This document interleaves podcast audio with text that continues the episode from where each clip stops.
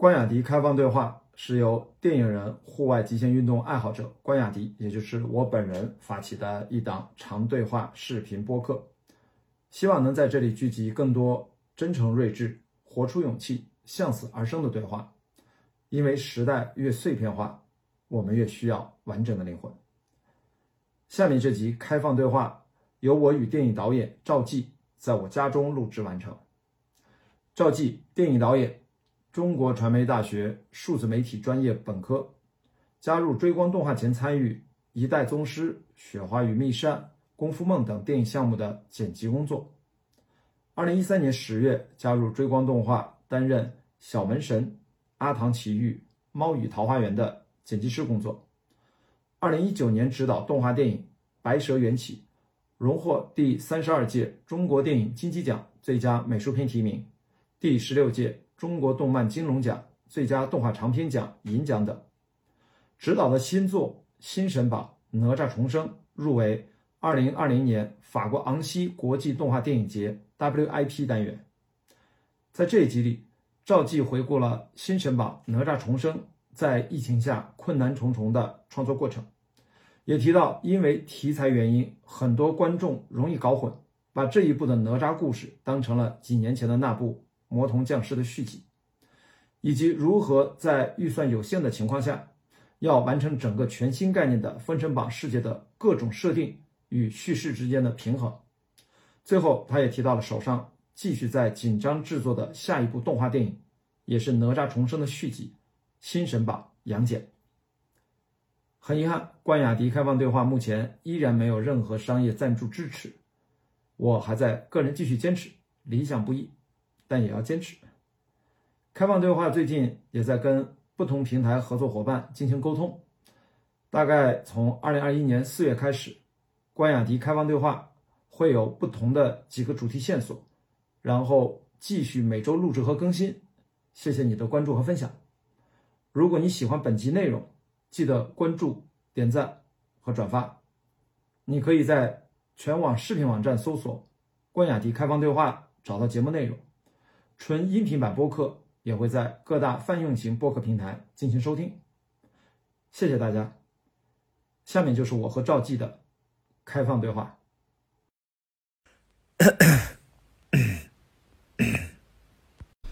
好，感谢赵季导演来到我们的开放对话啊，春节前约的啊，春节前约的啊，春节前约的。但是此时此刻，我觉得听说你这个小病了一场。就累是吧？这春节档，嗯，其实不是身体上的累，你知道，它不是那种身体上，它还是一个，因为，嗯，对于我来说的话，我们也是第一次做这个春节档的这样的一个啊，对，电影嘛，第一次做春节档电影。然后，白蛇是什么档？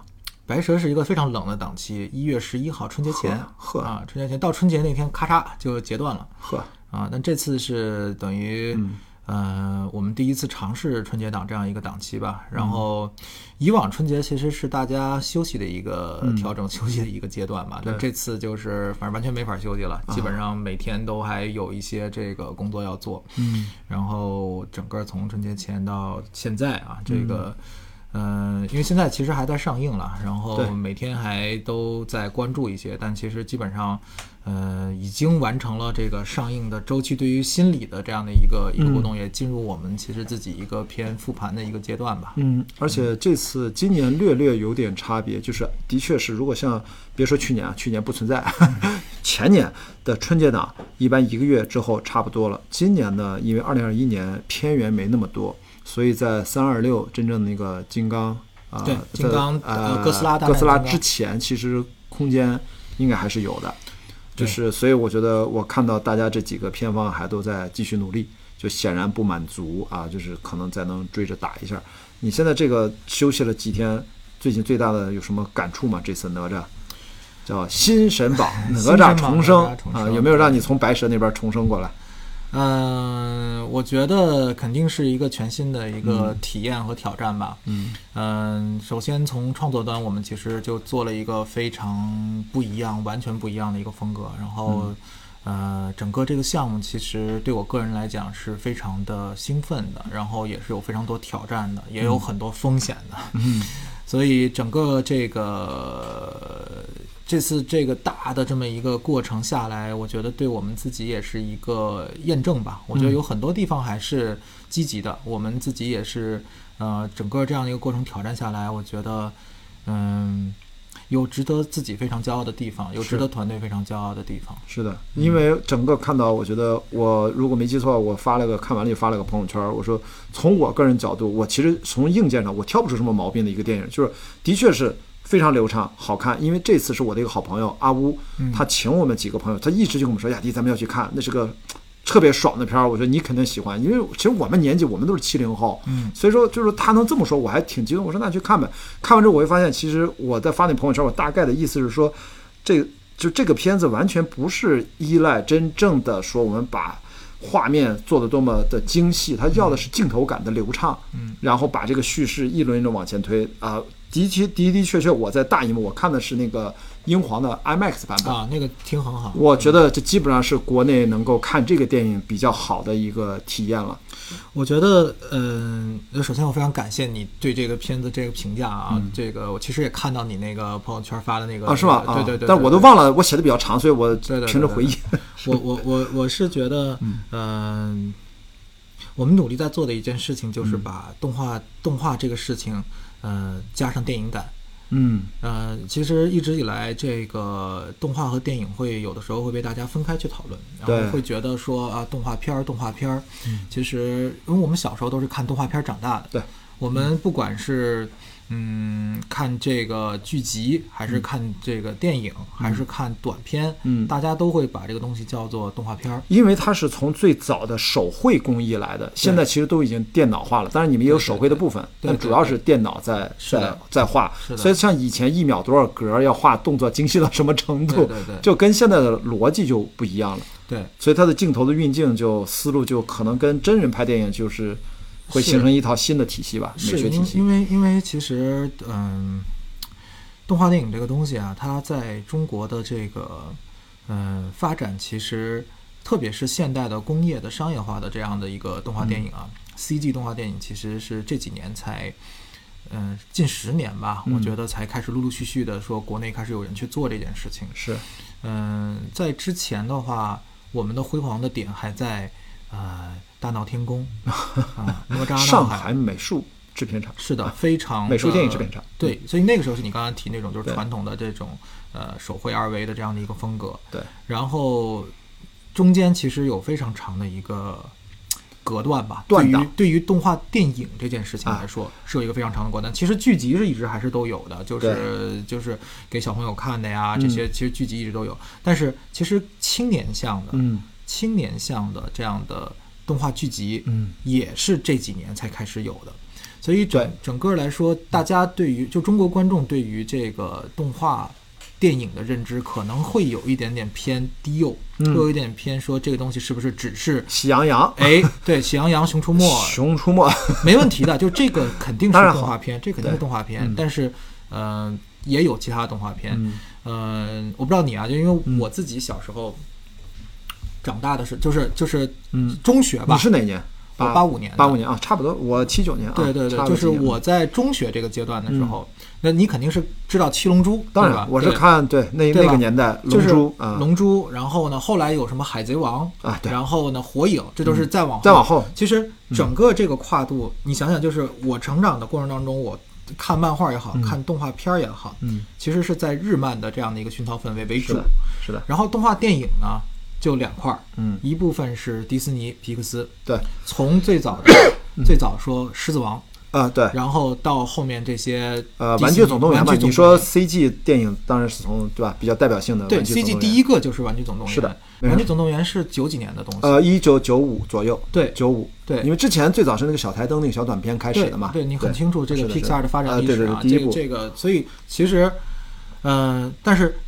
就是在成长过程当中，你看到的是这个这些东西，对，其实都是国外文化，是的，都是这个。然后当然还有什么？还有宫崎骏。嗯我刚才说两部分啊，一部分是就是对于整个动画的这样的一个大的领域来说，一部分就是迪士尼、好莱坞的这套东西，对，一部分就是日本的这个迪士尼啊，不是日本的宫崎骏为主的这样的一套东西。没看过国产动画，我们如果进。比如说那个叫什么《宝莲灯》，算是哎，偶我刚想说啊唯一的一部就是《宝莲灯》，哎，之前还有一个叫什么《天书奇谭》，那个太太早了，太早了，太老了。宝莲灯算这过去二十呃就二十多年前，那应该是一九九九九九几年，我忘了。什么那个就是张信哲唱的那个什么、什么什么，然后还有一部啊，《风云决》也算是香港那边对对，过来的。风云决，再说就真的哦。你，想不到有哎，还有一个很失败的当年的典型，十年有一个叫《莫比斯环》，你记得吗？啊、那个就是，当然就呃反很失败的典型是这样啊，，它是中国 CG 动画电影的鼻祖。先河，它绝对是啊先烈，说先驱呃也行，我我觉得是，我觉得是 当时的探路者，探路者。因为你说实话，现在整个这个那个导演叫叫叫叫叫你叫那个还认识吗啊，不是那个导演叫叫叫叫徐克，他是跟那个徐克重名。啊，是吗？然后对这个所以我能记得住 OK OK，因为嗯，我们的现在的很多 CG 从业者的一些 CG 行业的大佬，嗯，其实当年都是做过莫比斯环的。因为他们莫比斯环那个公司，他们最早做是建筑深行业圳，深圳的一家公司叫呃环环，好像叫环球还是什么啊？对他们当时是做建筑三维建模，反正就是都是就是真是开拓者。啊，那是那是真的，快二十年前，十几年前。所以我我觉得现在，嗯，我们在做的事情，其实有一部分责任感是来自于，嗯。嗯，我们希望能够让下一代年轻人嗯。是有机会看着中国自己的动画电影，至嗯。少看过中国自己的动画电影长大的。对。那这是其实也是弥补你我在是的。有一个阶段的这样的一个空缺。对，嗯，但动画电影本身是一个，它说难不难，说不难又非常难的这么一个东西，因为它特别是现代的东西，因为你知道有一个什么问题，嗯。观众才不管你是谁来做，他只看最后的呈现。对。我们刚才是经历了皮克斯到现在三十多年发展，是。迪士尼一百年发展，对。宫崎骏就别说了，人家多少年了，到现在。而我们现在在做的东西，我们只有追光动画到现在是七年的时间，是。而几部作品，七年。第五部，第五我们啊。白呃青蛇会是第六部，好，嗯对。嗯。杨戬第七部啊，杨戬第七部对。嗯。然后整个这个就所以说现在我们的状态是非常的。呃，年轻，但是观众不管这个，观众人家只看说，我拿你这个东西，你为什么不是？狮子王你想想，十年前，你刚才说十年前摩比斯环对吧？啊？哦不不止，是远远快二十年前了都，是没没没那么夸张，没那么夸张，十几年前吧。十几年前肯定十年，反正二一零年之前肯定是。对，但你知道那个时嗯候美国做什么了吗？那时候美国做《飞屋环游记》了。对啊、就是已经各个天空工作室啊和 DreamWorks 这种各种的打史莱的，克那些都早就做出来了。哎，是的，就是他已经都开开打了，嗯，那个时候，你想想，你看这边看摩比斯环，那边看那个，你这个这个差距，然后你再看到今天说，呃，不管是我们做哪吒也好，还是咱们其他一些同行做的各种各样的动画电影也好，是的。去和国外去比，其实，在非常飞速的缩小缩缩短这个，咱们先不说其他东西，就先说从技术层面的差距。嗯但是观众他不管这些，观众只管最后的这个东西，我两个就直接看人家美国这样，你中国这样，我就会有自己想法。其实，呃，赵记，你刚才提到最重要的一个问题，就是我们从稍微的历史的眼光来看一下，中国的动画电影是有巨大的断档，而美国一直人家是一个不间，包括日本不间断的累积。人日本是从电视动画开始嘛，是的然后转向了大荧幕。最早你看宫崎骏最早，他是福威电视，他那几个老师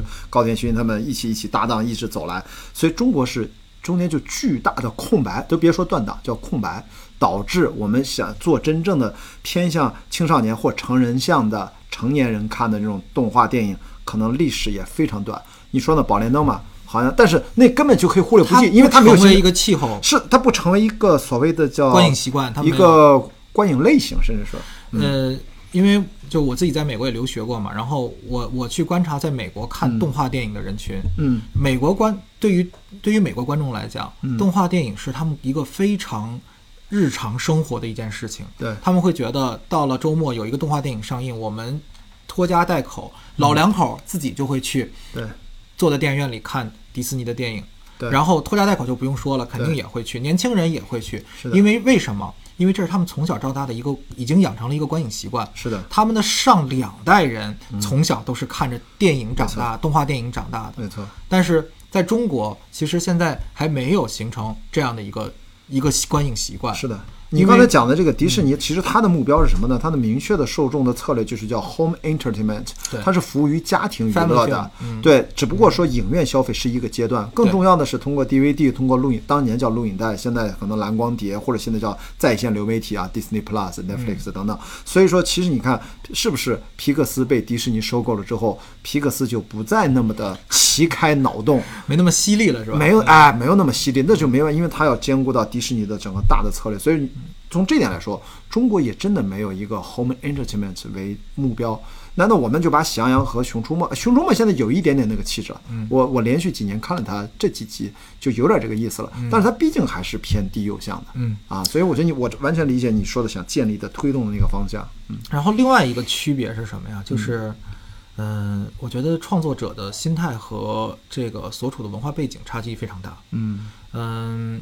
首先，先从说 年龄上啊，嗯，那个这两天正在上一个《寻龙》啊，《寻龙传说》是吧？是的，是的，是的，寻龙迪士尼的，就是那个 Raya 什么 and the Last Dragon，好像是叫这个名字。是的，我是前年的时候有幸去迪士尼去学习，OK，然后当时去学习的时候就直接和这个电影的导演去有这样面对面的交流，然后呢，当时那个那个导演也是一个。呃，第一次做，他是一个新人导演，嗯，然后那个当时说 first time director，然后那个给我们做了一个这样的一个分享会啊，讲这个 Raya 这个电影，就是这个片子，然后他特别兴奋，特别开心，然后中间他分享到说，那个我其实特别开心，因为我。第一次做导演，然后呢，我终于这个啊，在我这个职业生涯到现在，我终于有机会做导演了。我觉得自己现在充满了 energy，然后我是一个特别啊年轻的状态，怎么怎么怎么怎么说的特别那什么。然后后来我我就哎呀，我说这个这大哥看着其实好像显老啊，我感觉有点。我说后来我就说我就我我就说大哥你多少岁了？我就问他我说你那个您多大了？他他说我今年六十三岁。嗯，我天，看上去。他看上去其实年纪也是这个年纪，但是我以为他是一个四五十岁或者再年轻，就他那个状态，他会给你感觉就是说，我刚当上导演，我新人。他之前是做什么的？故事版 storyboard。OK。然后他做了二十五年的 storyboard。天哪！所以说你看，这是老炮儿新导演啊。不是啊，这个在那边常态啊，因为你，所以我刚才想跟你说的是说那边的，我刚才说我八五年的，对，他我也不知道他哪年的，他六六十多岁，六十多岁，他。那边的创作者的平均的状态就年龄状态就是这样的，嗯，他们到了这个年龄才有机会做导演，嗯，那他们肯定会比我，嗯，咱们这么说多活几十年，吃的盐还多，他肯定的人生阅历肯定是多的，是的，但是我们所喜好的东西，所成长的这种这种区别是完全不一样的，嗯，所以这个首先我觉得中国的创作者一个特别大的区别或者说一个优势啊，也算是一种优势，就是很年轻，还不够老。但是还不够持续的变老，就是你在经验累积的过程当中变老，而不是说现在弄一帮四五十岁了人来做动画，不是这意思。是的，是的，是的，明白。然后呃，其实他这个六十三岁的导演，他不仅仅是说他自己的这个年龄啊，他整个他下面的这个迪士尼整体的团队，当然也有相对年轻的人，但你可以看到他的整体的可能，我估计他的平均年龄应该在四十岁以上。唉，但你觉得这从你的角度来说，这不是他的弱点？这是他的积累，这是他实力的展现。我觉得这是区别啊，区别对，不能说两个两个现在两个国家在做电影上的区别。嗯，他们在做的东西，迪士尼像你刚才提的这个，是以这个 home entertainment 为它核心的概念的。对，那它必然就会考虑它的呃受众的年龄段，他做的都是 family film，他在北美的评级里边都是 PG 或者 G。啊，对，就就就是孩子看的这样。PG 十三也有，没动画电影不能是 PG 十三，在那边很明确。我的意思说，就是在皮克斯之前，你会发现，就是皮克斯在收购之前，它还是有的，应该是。它是这样啊，超人总动员是吧？我忘了是不是？它我怀疑它应该都是 PG，因为什么？因为 PG 十三就相当于是漫威了。哦，漫威的度是 PG 十三，是 PG，对对，那应该很少。他没有能到那个份儿上的。嗯，然后然后，但是其实，嗯，然后还有一个点，因为他们本身。就是其实所有的这些导演肯定都是自己有家庭，对那边的可能因为那边人家也没有独生子女的政策啊，跟这些这些呃导演们，他们其实我跟一两个交流，他们其实可能一家人里四个五个孩子很正常，对，他们对于这种家庭向的东西是一个从小到大的一个熏陶，是一个全面的了解，对孩子的喜好这东西他们是非常非常擅长和去，呃，就是也是自己的骨髓里的东西，嗯，但是。在中国，对于我们来说，我嗯。刚才咱们也说了，嗯。我从小看的东西可能是日漫，可能是美国的一些动画电影，但是对。其实这个差异是比较大的。但是你会发现，日本这一块就跟美国又拉开了差距。你说哎日本哪有那么多多孩子的家庭，对吧？你看他的动画真的是五花八门，什么类型都对有。，嗯所以其实这时候我就发现，在不同的文化背景长大的创作者，大家喜欢的事情和对东西的感受是有明显区别的。是的，嗯，我觉得，呃，很多观众啊，在看我们的电影的时候会说，哎，你这个东西，比如说造型上是不是有点太像呃好莱坞的东西，或者好很像这个嗯呃迪士尼的这个审美？其实不是，是因为大家，我觉得啊，是大家已经习惯了看迪士尼的东西，对他认为说 CG 的东西。哎，长这个样子，这就应该是迪士尼。对，但其实，在表演上是有很大区别的嗯。啊。所以我觉得这个，你看，真的这个到底中国东方的属于自己的东西是什么？现在就在摸索，其实就是你们在。这个东西没有人能知道，这个对我们只能只能自自己摸索对，那这次你觉得摸索的最，嗯，自自己比较觉得，嗯，基本上是摸到了的，在这一步你觉得是哪种给你比较值得拿出来跟大家分享一下的？嗯嗯嗯，呃，哪吒这部电影，其实嗯我们在做的时候，嗯，想做的一件事是探讨现代现代化的中国风。嗯什么叫现代化中国风？就是今天我坐在你家里头，嗯我咱们不往，咱们就在这咱俩这桌上这个范围内，对，其实没有哪个东西是中国的。嗯，很少。你可以说这个中国字儿是中国的，但是这本书其实换成英文，它跟国外是一样。是的我们两个人的穿着对跟外国人也没有什么区别。对对对，中国现在在现代里边想去找中国的这种特别有文化符号的东西嗯少，嗯但其实有没有也是有的。嗯现在很多的这个流流行概念叫叫国潮啊，就我们嗯可以看到，就是嗯，不管是文化，像音乐呀、什么，都在做这种所谓现代的中国风的东西。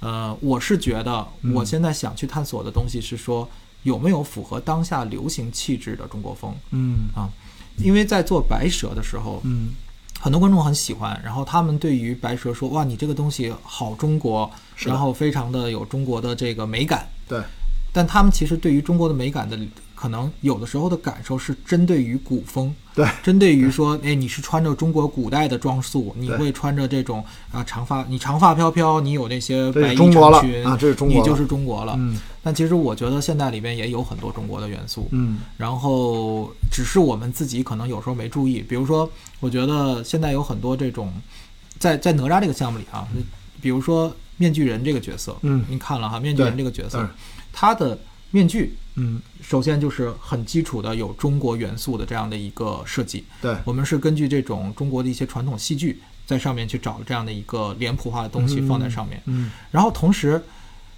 你注没注意，它其实整个的那个，它比如它车后面插了几个旗子，嗯。那几个旗子的 整体设计京剧。是京剧。啊，对我就是就是一看就京剧的那种啊对。武生装扮出来。但，其实这些东西和高嗯。就是非常工业朋克的这种机车绑定在一起的时候是很很有意思的，嗯它一点儿也不丑。嗯它搭配在一起，反而会有一些额外的感受在里边。嗯所以我在这次里边很多的地方吧，都去尝试去做这样的一种融合，既有强烈的现代的工业的东西，嗯但同时也往里面去呃是融合一些咱们中国传统的元素。嗯这个是在视觉风格上我们做的这样的一个探索。嗯，我看大家主要在强就是普通观众嘛，都会说啊，这一个特别特别朋克啊，现在怎么说呢？就是现在呃赛博朋克这种风格借鉴了很多，或者但是你改改造成了跟肯定跟什么《银翼杀手》啊，跟什么大家熟悉的赛博还是不一样的。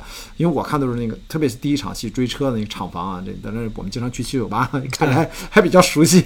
但是更多的是，我觉得是镜头的分镜。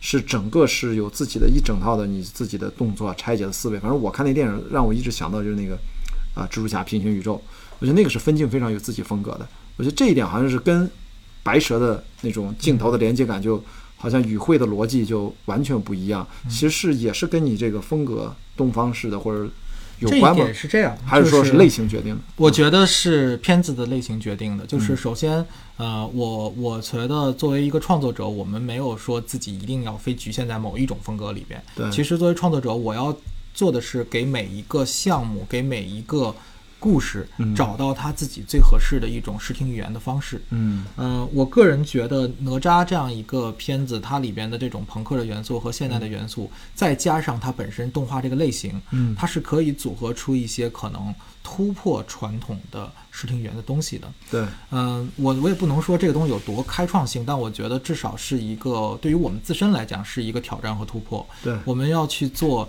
呃，既让观众找到真实和刺激感的，嗯嗯，画面，嗯但同时又不丢失动画的这种流畅性和这种有想象力的可能性。嗯嗯，就比如说拿追车这个事情来说哈，这个咱们看这个。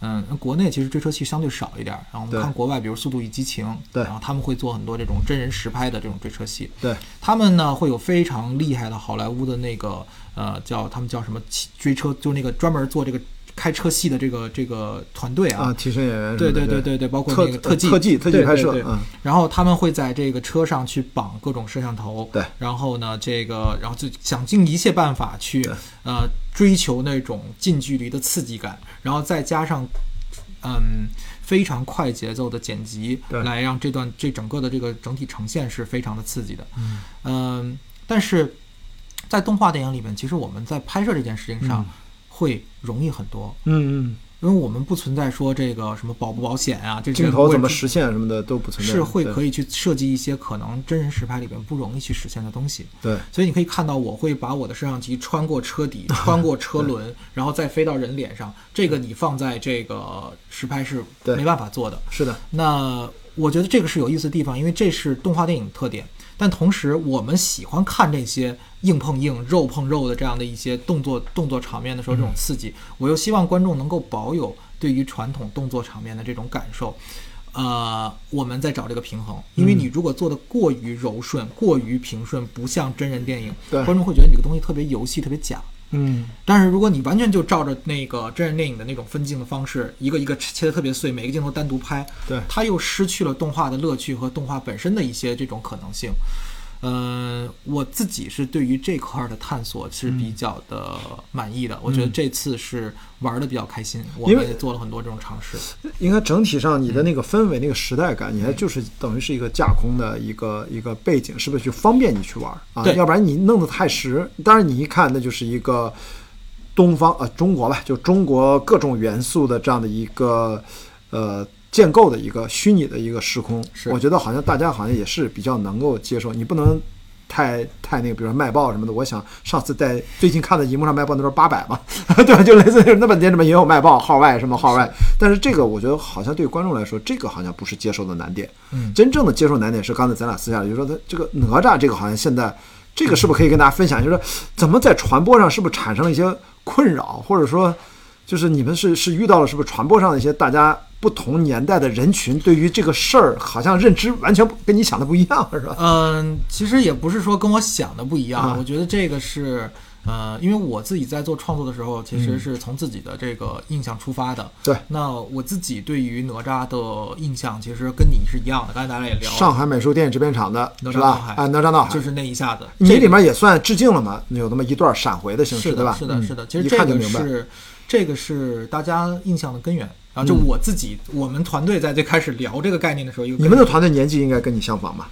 是不是？我最老，呃，你最老啊，就是我我应该算是公公司可能年龄算是比较大的一个 OK，九零后为主啊。对九零后为主。嗯，然后后来我在跟我们相对年轻的这个这个同事聊的时候，发现他们从小是看这个《哪吒传奇》长大，你都没没我都没看，我就我知道，但是我一集没看，我都不知道长啥样。啊对，它实际上是一个就是呃央视做的一个这个这个动画的剧集，好像是央视做的啊，有几十集那种是吧？对对对，多少集我都不知道，就是嗯就是完整的一个这个这个讲哪吒一故事。嗯呃，这是所以那帮孩子是看这个长大的。嗯然后呢，再往后其实有一段时间的这样一个断档，就是哪吒其实这个故事哈，就是可能到零零后，嗯我感觉大家可能更多的印象就来自于魔童降世没错，就就是这个前年电影嗯对对对，因为这个。在很长一段时间里面，没有一个新的哪吒出来。当魔童降世出现的时候，其实很多人就会对于重新去定义这个哪吒的这个感受的时候，就会到这个呃魔童降世里面。魔童降世其实应该是一个很大的一个有现代性的一个改编，包括他的性格都是做了呃非常一个重塑的这样的性格，包括外形，对啊，都是跟我们应该我这一代熟悉那个其实差很远。嗯，但是不幸的是，就被 现在这些更年轻一波朋友，对不起，人家一上来看的就是这个哪吒。对，是这这个，我觉得其实从根儿上来讲是没问题的。我们从小到大做不同看不同的故事，每个人都对于这个故事有不同的理解。我们也看了很多孙悟空的故事。对对吧？咱们看过无数个版本的孙悟空，可能我估计咱俩又是我是六小龄六六小龄童老师的这个肯定是最最印象最深的。是的。但你说，其实你像周星驰演的，咱们经不经也经典。对。然后这些年这么多个西这个这个西游大圣归来什么的，对啊，不管西游一系列真人的，对对对对，郑宝瑞那一系列，对郑宝瑞的，然后那个徐克的那个，后来那个西游降魔、西游伏妖，周星驰。对。我觉得就是这么多呃孙悟空的形象，其实。呃，我觉得 OK 的，因为这些每一个形象代表了当时的创作者对于孙悟空的一个理解。这不就是《封神榜》吃亏吗？不如《西游记》那么火呗。就是大家对《封神榜》还没那么熟。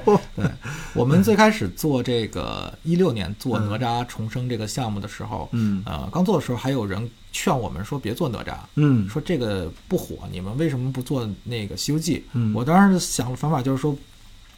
就是因为不火才做呢，我觉得这个是值得做的，我很喜欢这样的一个人物形象，我觉得是有的挖掘的。它有很多是在原本的，不管是咱们看哪吒闹海，还是这个可能比如说哪吒什么哪吒传奇，对，它没有覆盖到的一个里边的内层深层的关于哪吒这个角色的精髓。对，我觉得哪吒这个角色不不是一个单纯的就是一个小英雄，他还有很多自己隐藏的性格和一些。可能看起来有点负面的一些东西，但我觉得它是有深层次自己的原因的。嗯，这些东西是值得去挖掘的。嗯，所以我们当时一六年的时候就想，哎，这个是要去做，而且要找一个新的视角去做。当然跨度就很大，一下就来到了这个一竿子知道三千年以后了。嗯，所以没想到这个当然火，而且人家就先跑出来了一步，就让那些人都就彻底打脸了。是的，是的。那现在可能的确是这样的话，在呃上映的时候，大家就会不经意的带着。一些上一部那样的一部魔童的哪吒的印象来看这个电影，就会对你们略略有点不公平啊！说实话，我觉得，呃，这别说那个普通观众了，就是我自己的朋友啊，就我自己朋友，可能就是同学，原来高中同学什么的，然后他们有有有一朋友看完了以后，他给我发微信，他说：“哎，你们这个这次这个呀，你们这次的这个哪吒，感觉跟上一集其实这个差这个差别风格差别好大呀，但是故事也没太连上。”就是他看完了，他都没有意识到，这是完全两个团队，完全两个团队两个事儿，两个世界观都什么都不一样。对，所以我特别理解，可能很多观众在看到这个时候，他可能潜意识里觉得，哎，这是不是跟那个东西是有关联啊，或怎么样？明白。但确确实实是完全两个事情，然后也是因为可能就是你看啊，孙悟空出来多了，大家就不奇怪了。对。然后哪吒这等于我们这刚第二个这个，而且又是动画电影，可能大家就会觉得，哎，这俩是不是有关系？是的，是的。我觉得像专业人士，我们一开始听到，说白了都会禁不住往那方面去想，但一看出品方，一看导演团队，我们就知道啊，这不是一家的。这个这是我们的一个职业习惯。但是对于观众来说，他真的记不住那么多的什么出品公司追光，是什么光线，还是怎么样，就是还是导演的名字，他真的没有办法。所以我们其实这一点，我们我们我是理解观众层面的。那其实就是反过来对创作者就。怎么说呢？这个，哎呀，这既然是这样，这是可能，比如说，你杨戬就没有这个问题。你下一步，那杨戬这个，我当然希望说尽量去呃减少这方面困扰。但是我觉得，嗯，首先啊，杨戬，我现在肯定也有很多人在做，我们也知道有很多的这个真人电影有吗？沃尔善那个《封神》至少对对对，吧？但是它里面应该。它不会是独立一部电影，嗯，它会先是系列出来。我们这次在做杨戬，其实我觉得可能最主要一点是我们真的是和哪吒这个片子有关联，然后且是都在这个我们自己构建的这个新神榜的这样的一个世界观下。世界观下，呃，我觉得大家当持续去看到这个系列的作品之后，就会开始哦，越来越理解我们在构建这个世界。呃，正好也说回哪吒重生这个片子啊，我们在做这个片子的时候，其实，嗯。有一个非常大的一个难点，嗯，就是你一下给给要去建立的新概念太多了，嗯，哦，明白，就是你刚才说那些元素是吧？你这一步跨的特别大，嗯，你你不仅仅是你你首先你刚才刚才说了，你觉得魔童的哪吒的造型好像跟原来反差很大，对，那有我这个哪吒反差大吗？对。嗯。我第一步就是光让观众去要去建立说现在哪吒长这样了，嗯，一个成年人。哎，，本来是个矮胖小伙小小小墩子，对。到你们这儿是个高帅，对，他们都说长得像吴亦凡，我看网上都是无数人很在那说，多人说，就是就是，首先这就是一个极大的一个对反差，对对对，然后第二，你要接受一个古代的一个神话系列的一些人物和英雄，他们来到了一个完全现代的颠覆的一个世界，对，这又是一个特别复杂的事情。是的，，是的，然后再加上你这个故事本身，我们现在的这个故事，嗯。你要去讲的是一个全新的，你因为没有没有了一个说故事背景，你原本比如说。你讲原来的哪吒闹海，你起码知道这大概的人物线怎么着。那我们现在在做这个东西，你要搭建一个新的故事，一个嗯新的世界观，又有很多新的内容要带给观众。对，这个时候，因为你有太多的新的东西，嗯你需要去花很多的原本可能在正常的一个电影叙事当中不需要的篇幅，嗯现在要用来去解释。如果你不做这一步，观众可能就会困惑。或者说你这么说吧，你想想你这个电影，你作为导演啊，你不说别的，你现在片长是多少？一百零九就正片部分，一那就是如果你想它是一个两小时的电影，是不是会好一点？就是或呃不不还不够，我这是两个半小时，你一一百零九一小时五十分钟了已经。我觉得如我觉得你得给他再给个二十分钟到三十分钟。就你现在是一个多幕的一个戏，可能是四幕啊到五幕，它其实你看你的人物的变化，其实我们有过一个一百接近一百三十分钟的版本。是的，我觉得理论上就是从你的今天的聊的这个点，就是说点太多了，那是因为你没有足够展开的或者空间和那个节奏都不对了。这我我觉得这可能是时间长度的，是不是一个一个可能性啊？嗯，是的，就是这也是动画电影的一个有一点点这个局限，就是就是不能太长。对，其 实在这个时候，就我们一当时做，当然现在我们想开了，当时在做的时候，其实老有这么一个限制在那儿，就觉得你这个东西偏长不能太长。两方面原因啊，一个就是说像你刚才说动画电影本身，包括你也知道排片嘛，它短就会有一些，但是另外一个也是确实也是我们没有那么多预算去做啊。更多的时长，所以当时也是有很多取舍吧，然后做了一些这种取舍，想尽可能精炼的。所以你看，我这整个的剪辑节奏也是有一点点这个，就是整体会比较紧凑一对些，。是的，这个一方面当然也是一种想尝试一种风格，另外一方面也是我们其实就开始说，怎么才能把这个东西能够变得更短、更短促、更紧凑，就这这些多方面原因都有。嗯，所以也是人物呢，你设置也是可能戏都得有，然后相对来说你都放进去合适的配比，而且比较然后它还有一个东西，就是因为它是一个系列电影，你不能光考虑这一部爽，对，你得考虑你得给后面留空间。嗯我们最早聊过说哪吒这一部是不是可以三头六臂，嗯这一部是不是可以拿着风火轮，拿着这个乾坤圈就全干了？啊，但是呢，你想，你这个东西你要做系列，你现在一下抬太高，你后面你一下这场这你要推推到哪儿去呢？对，另外呢，你这场你这个东西不光是说你要给后面留这种发展的余地，同时你还要考虑你给后面还得埋线，嗯。这个就是一个很也是一个很很很我们觉得很 tricky 的一件事儿，就是嗯。我们在做第一步的时候，你要去考虑后面的东西，所以你会在这里边把它当成一个线索，一点点埋在这儿。但单看这一步的时候，你可能这个东西并没有对观众产生太多的意义。观众观众说，哎，这个，哎，这个人物为什么会这样？嗯他到底呢？他会有疑问，但他不会说产生对这个故事本身，大家就哦，这扣儿还没解。对，所以像这些东西呢，我觉得，嗯，当然也是对我们来说是经验吧。我觉嗯得可能就是看看，嗯，以后当然第一步做后，后面其实就会好很多。就是你后面就大家有这个基础了。因为如果是真的这么坚定的，当然我们也看到一些不同的打法。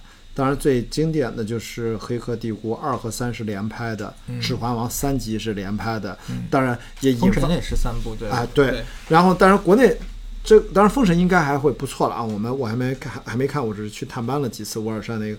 然后，当然也有国内呃不好的案例，没有那么成功的。我记得忘了那个陈国富监制那个啥来着，我反正就是我反正也是一个上下两集的一起拍的。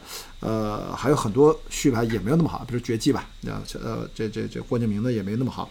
呃，所以我觉得可能像你这个问题是，未来可能动画电影没准，动画电影里面有没有两季连拍的？好像少啊。呃，不太有，不太有。你看那个，其实它没必要，是吧？你看像 Frozen，Frozen 其实它两集都是分，因为我确实正好他们在刚结束 Frozen 二的那个制作，嗯。然后也我也问了很多关于做续集的一些这个经验和他们是 Frozen 一完全完了以后，然后结合一的世界观去想，然后包括嗯。拿到观众的反馈，嗯，他们在思考，那我要怎么做二？对。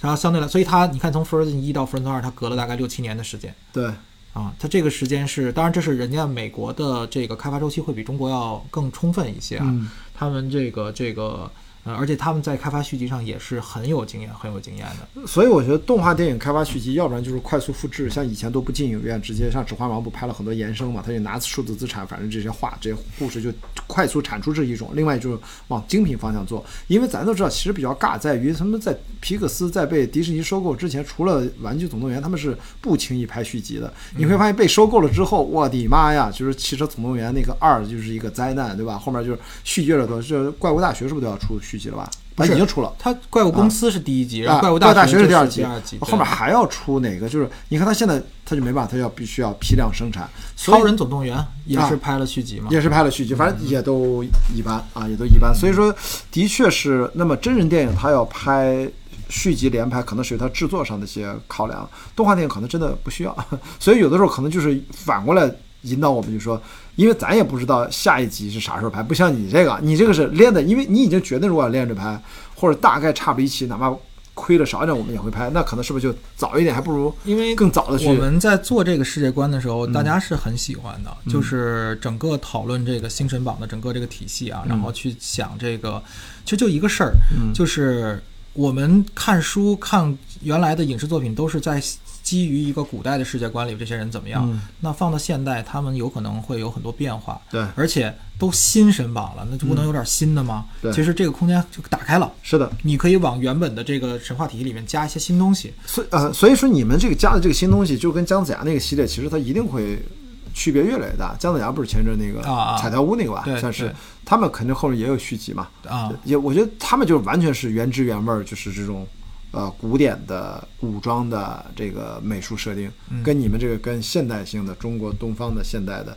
我觉得还是感觉不一样。嗯，大家以后就会认知，在动画片儿《封神榜》这个 IP 吧，算是啊，身上一个原著改编的出来的，嗯就我觉得就要靠风格区分，就尽量避免这次出现的什么，是吧？这个这个魔童的这个大家对这个影看的，多了，我觉得自然就好了，因为现在主要是还是中国动画现在出来的作品偏少，嗯。然后大家长时间养成了，就说我我一年我可能看几部动画，这个中国国产动画，嗯。那这个时候他就开始慢慢就会发现说，哦，哎，其实这几个风格有区别，哦，这几个制作团队有区别，对，我觉得这个可能是，嗯，需要接下来三到五年的这样的一个培养吧，然后让观众能够有一个，嗯，形成一个观影的习惯和、呃细分，让他们能更清晰的知道说，其实哦，原来大家做的事情，就虽然都是动画，可能会有一些这个每个有自己的风格。对你这次尺度上，我觉得从各方面，对于白蛇，你觉得？我觉得有些地方好像是还是收了一点吧，就是感觉就是因为白蛇，我觉得有些还是挺突破的。嗯，哇，这个我当时一看，哟，这个好像小朋友看有点问题，这个动作啊、情感，你知道吗？就是还是就真的是成年人嗯动作爱情片动作爱情片，真的是很动作爱情片然后这次我觉得还是热血一对走，我觉得这次更像我小时候最喜欢鸟山明，或者说我们看这种对吧，热血打斗的这种，就是就是少年跳跃最擅长连载的。其实就是想做一个热血的东西，其实初衷就是想做一个热血的东西，就觉得我们一直看别人东西嗨，能不能看一回自己的这个咱中国自己神话英雄，然后在这样一个里边嗨。其实最开始这就是一个初衷，所以这个片子整个的走向，它也是我们。当然，这个系列不一定啊。我觉得嗯每一个作品是有自己的风格和类型，但我觉得在哪吒这个片子上面，我们当时就是想去做一个很燃的，嗯然后非常热血的，然后能把这种这种气质爆出来，就很直接的嗯这样的一部作品。因为你，我觉得这当年我们看日本动漫长大，你会发现从编辑的角度，真正的能连载下去、永远长销的、能一直连载的，都是这种热血的打斗的漫画，就是很久。你看，包括《青龙珠》一开始是个搞笑的嘛，最后被 被逼就是打到后来就打到布欧，我我都觉得飞了啊！不是，我都都颓了，你知道？都你你还想怎样嘛？你都超级超超超赛亚人都不管用了，你这就还合体，那布欧还合体什么什么乱？我觉得后来就算了，我不画了。我觉得鸟山明是画到力竭了，我觉得。是但是咱们就后面还有什么悠悠白书啊，什么那种都是在打，包括最近进击的巨人、一拳超人等等，嗯，对吧？现在这个还是 work，还是大家还是爱看。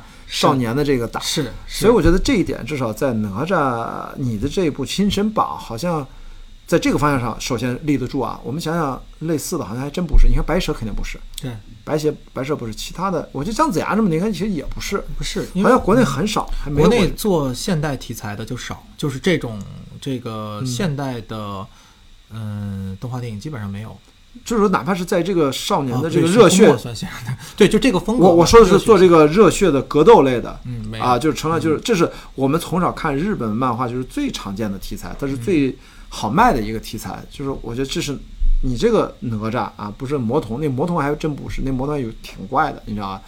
在当然也有点接近啊，他是偏呃喜剧向嘛，它有它喜剧向向多一点，一些它喜剧向多一点嗯。但是咱这个就真的是就是热血一一路打，嗯而且后来一看，哇，那杨戬再出来，那就期待一下呗，对吧？看怎么开天眼，怎么肯定也得有狗吧，对吧？然后你这边是吧，混天绫已经有了，对吧？你各种宝物啊收集齐了，而且我其实挺期待那四大金刚的，嗯也留了那个彩蛋，对因为我前阵儿看那个，你看同样这个东西还是能，你会四大发现四大金刚它是 crossover，四大天王，你说那个啊对那个四大天王对对对，怎么在在《西游记》里面也有啊？对吧？你你所以你看前阵那个黑什么，就是前阵有个游戏的 demo，啊，黑悟空，黑悟空，最后他出来那个也是四大天王像，哇！你不觉得那个时候是我最最燃的？的点，对我也是，哇我也是看到那儿，我看我有点鸡皮疙瘩，哇，都起来了，你知道？所以我看到你这，其实你看，这是《封神榜》跟《西游记》它是有交叉的地方，我觉得还是给人想象空间非常大。嗯，对对对，所以其实我们片名也没叫《封神榜》嘛，就是想说这个既然都搬到现代了，干嘛局限在原来的那个《封神榜》？嗯所以你让我第一次想到是那个什么尼尔盖曼《美国众神》，你知道吗？啊 我我第一反应就是，哎，我哎，你这就差来个什么电视侠来来个互联网，哎，互联网，哎，互联联网神就类似这种，就就那就有意思了。但是尼尔盖曼那个呃美剧你看了吧？我觉得那个我知道，哇，那个就好暗黑，我也没想到哇这么拍啊！但是好像也也行。对，我觉得嗯其实呃，完全有可能在未来的这个系列当中，甚至或或者不在这个系列，我觉得这个是非常有可能的一个方向。就是你是可以真的是包罗万象。如果你真叫封神榜，你还把自己锁死了；是你叫新神榜，新神榜就新神嘛。New God，对对对，到底是什么，对吧？对就来手机之神。对我就觉得这都这都是这个这些脑洞都是完全，而且动画本来就是个脑洞的东西，就还是很有机会去。想一些好玩的事情吧，嗯杨戬就非常好玩。杨戬其实现在也不能透露太多啊，对对但我但我觉得可以简单说，可可知，我觉得哪有像我这样主持人还要控制太替同行考量了？不是，你可以能说说点。我我是就是因为说杨戬，我很兴奋。现在这已经做了一年了啊，嗯这个这杨戬这个东西其实和哪吒又是一个我们在风格上嗯有非常大的区别，嗯包括从视觉风格到整个的这个故事背景，但它是对于整个新神榜的一个非常重要的完善。啊，所以你会在这过程中你会发现，哦，原来你们背景就就哪吒这个片子三头六臂，他总得得出现了吧？还是还不敢说？这个还是这个不能说，这个不能说啊。对，但是这还比较重要，但是真不能就这么说嗯这个事儿，就是在这个呃哪吒对于这个整个新神榜的这个背景，封神榜是什么？封神榜后面什么？就相当于刚开一头，嗯，就相当于你这一本书的一个序，对，然后。我们这个片子其实才开始第一章，告诉你这个、就是杨戬啊，才给给大家进一步的去完善和拓展我们跨越三千年的这样的一个世界观到底会怎么样。我跟你分享一下，我前阵儿是李蔚然导演拍的《弑神令》，然后也我去帮忙嘛，他们就在做第二轮的宣传，什么呃，也是在抖音上直播什么的。然后我们在私下聊天，在直播上他也其实提到了，就是说有一些跟你相近的思考，呃，互互相借鉴啊，互相启发。他就说他现在这个故事，大家说，你看你这个手游是吧，阴阳师什么的，他说其实原来他们想的是。也是一样，也是一个世界观的这个搭建。第二集的开始就是就是手游的剧情的开始，嗯清明梦来那么醒过来，到底过去发生了什么，真的假的，等等等等。他现在也是前面是一个开篇，不是我想说的就是，我说现在呢，就是嗯，有的时候是不是给我们导演一个思考，就是你刚才也提到了 Frozen，就是第二集你是已经知道什么时候有，但是是不是有的时候，哪怕你已经知道你第二集啊，或者就杨戬就算第二集了。那么也要忘掉它，就是我们要把这一部当成特别不能假想观众期待第二部。我觉得这是一个心态，不然的话，我觉得有时候你看导演是要站出来解释，是挺怎么是挺为难的，因为这对观众不公平，就这个没办法。当然，我听到里边人这么解释的时候，他自己也在反思嘛，就说实际上是要把第一部不能让观众有这种疑惑。你刚才提到跟那个五十亿的票房那个哪吒产生的观众的混淆，这个咱没辙。这个的确我们很早做了，他也没出来呢。我觉得你说的特别对，就是你全在做力以赴啊你在做一个项目的时候，你肯定要单独看这个项目。是的这个是肯定的。我们其实也是这么做。呃，所以说实话，我刚才跟你说，我们从一百三十分钟、一百接近一百三十分钟的一个版本，到现在一百零九分钟版本，就是在做减法。对就是把原本可能想说太多的东西一点点拿掉。有些东西可能是有些遗憾，但有些其实真的就是说，像你说的，你要为这一部片子做考虑。对这一部片子本身它单独成立，它要能够自圆其说，让观众看这个东西本身是舒服的，这也是我们的一个目标吧。当然，我觉得。说实话，第一次挑战这么大的一个系列性的东西，对我来说也是一个学习的过程。是的，是的，这个呃周期做了多长时间？几年呃一六年，因为我我在一六年年中就开始做这个项目，嗯。然后呢，然后你想一九年一月份白蛇上，所以其实前两年吧，嗯。我是处在一个两个项目同时做，嗯。然后嗯、有一点点对哪吒有一点点不是特别的。就是我心里有点愧疚，哪吒这个嗯。项目是因为那个时候有有很多注意力会放在白蛇上，因为白蛇对我们来说，当时是第一部，而且也是对公司非常重要的一个作品，是嗯。呃等于追光第一次这个呃挣钱的一个项目，所以我们其实对当时在白蛇上面，大家会花更多的精力，嗯。所以哪吒这个。稍微有一点点在进度上放缓，在那个阶段，嗯。但是其实确实也是同时做，基本上是可能每天的八点之前我在白蛇上，八点以后就晚上八点以后开始做哪吒，没有我们那时候开玩笑了，嗯说这个公司想赚钱没那么复杂，让王威不要去参与剧作和导演就行了。然后我那跟他见过聊过，就啊的确这个要教教相信年轻的这个专业的这种呃创作人，毕竟还是有价值的。因为我毕竟我也是所谓的科班出身，在电影学院啊那读完，就是这他是特别这是个硬强硬马的动画导演，那都是要积累很多年。他真的不是像我我我说的是传统真人导演，你真的是可能外面你拍广告、拍电视剧积累很多，你哎你不一定是什么科班，你就说积累差不多，你就来导，这个是有可能跨行业过来。但是我觉得动画导演真的还挺像你刚才说的，积累二十五年故事版导演，然后说第他他所以说你说刚才王威，我说最早我说追光都都什么都对，就是这个东西他他得敢于放手，越放手你拥有了更多的可能性，激发了所有东西出来。但这是我一家之言啊，我跟他只是也是，反正我们见面聊过天，没有那么熟啊，我只是谈我个人的感受。就目前来看，就白蛇就是。这时候我 这我跟余舟是当面就是聊过，你看这白蛇大家都说很好，的确它有很好的地方，那也有遗憾，但就还好了。那但是这个方向就对了。你看现在，我觉得至少你披露的这些项目，就是我觉得追光已经在很好的方向上了。大家所有的投资人，包括王威，他现在应该是最高兴的人，应该是他吧？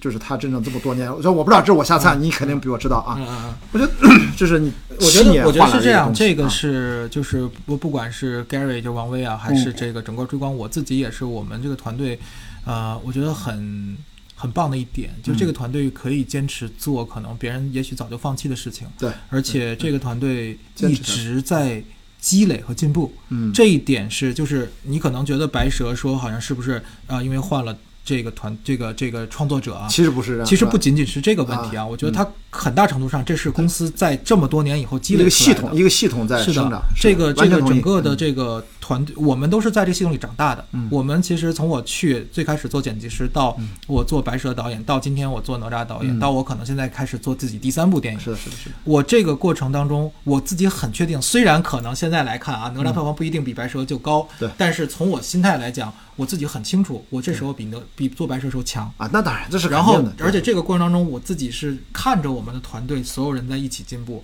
这个这种感受你在迪士尼是感受不到的。是的，是的，是的，这是只有在现在中国这样的一个阶段，我们在做动画的时候，大家发现，哦，原来大家我们动画可以这么做，可以这么这么变好，这么变好，这个状态特别的积极。所以虽然可能有很多很辛苦的场景，是。但是大家能够坚持下来，然后也愿意去，嗯，继续吧，去为这个事情去努力。没错，因为我刚才是真的是开玩笑啊，就是说王威，就是你想想，乔布斯呢，他不会去当导演，主要是约翰拉塞特，嗯，或者说还有像拉塞特一样这么多，他们是皮克斯或者现在啊也去了迪士尼，他们是真正的灵魂，他们是真正的扎根在这个岗位上，整个产业链，整个。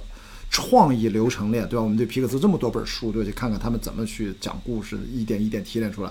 我觉得这其实应该就是大家形成一个很好的一个团队的关系。我觉得就是能够看到，我觉得包括项目的出产的这个效率也会提高，包括你们肯定要开发很多什么新的软件，还是很辛苦，因为你在你呃。它是这样，就是虽然你感觉团队大家都在提升啊，的确是在积累，然后感觉很多东西都都在变好，但同时你挑战的难度越来越大。是。追光其实一直以来每一个项目它没有做过重复类型的，包括你刚才说青蛇，青蛇咱们刚才也提到，你看彩蛋你就知道最后放的一个，它又是一个新东西，它不是说我再照着白蛇做一个，嗯。没有，我们完全又做了个新东西。然后你再看，我现在有做杨戬，我刚又告诉你，我又一个新东西。你们这其实资产积累期嘛，反正就都来呗，就对越做越多，后面就有些会互相打通的。现在已经有了，比如说我可能哪吒的一些，我们有个很好玩的一个东西，跟大家瞎聊啊，就是做动画，我们其实也内部 crossover 一下是吧？我们攒攒演员啊，比如说，我我现在就是，比如我在做做杨戬的时候，然后他们那个我们角色设计总监说，因为。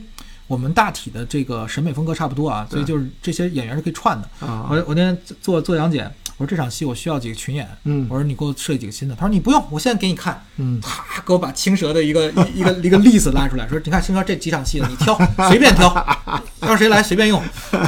我一看还真行啊！就你然后我们其实这个观众根本看不出来，其实看出来也没关系，这不重要。你看电影，你不是也经常你一个演员可以演很多戏，你也没关系是的，所以其实就是我们就老开玩笑，我说这个老老戏骨叫追光片场，这老戏骨过来又来这儿串戏来了。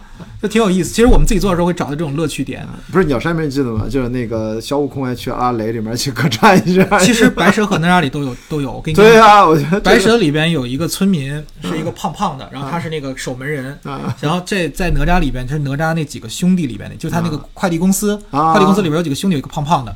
那个人就是同一个人，加了个胡子。哦。换了，当然衣服换了，肯定是现代装，但是他其实人就是那个人，没问题的，完全没问题的，而且很有意思。我们自己就很嗨这个点。哎，这哥们儿又来演这个戏了，就观众完全看不出来。对，但但对我们来说就是积累。刚才咱们提到说，就资产嘛，就开玩笑说这个东西用啊，但其实是。就是资产积累和资产复用，这个对于一个动画公司来说，对我们来说是非常有价值的。嗯，但是就改一改，当然你肯定还要再升级。当然，当然。这，但是现在这样这样的团队，你们现在是不是也是在不断的扩充？因为现在同时会运行几个项目，对于追光来说。呃，我们现在在生产线上的同时大概是两部。嗯，其实现在基本上青蛇进入尾声了，然后这个杨戬刚刚的，就是我们进入到中期，就是进入到这个 CG 制作了。嗯嗯。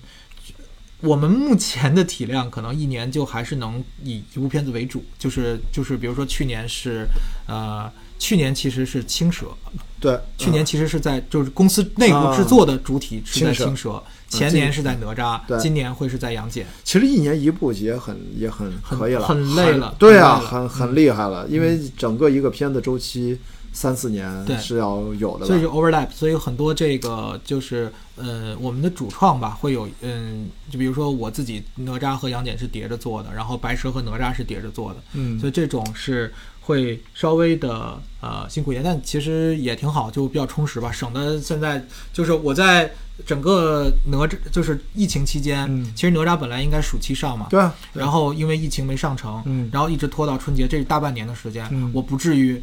每天就在那儿就想着这个事儿，所以我可以注意力在那个杨戬上面，然后一直在做杨戬的东西，所以其实也挺好。所以疫情对你其实完全没有什么太大的在工作效率上的影响。其实有，其实有，但是是扛过来了。是因为大家没法一起上班是吧？啊，对。然后因为动画好像需要协同吧？是这样的，动画本身是在一个非常复杂的，你可以理解成这是一个非常复杂的一个呃。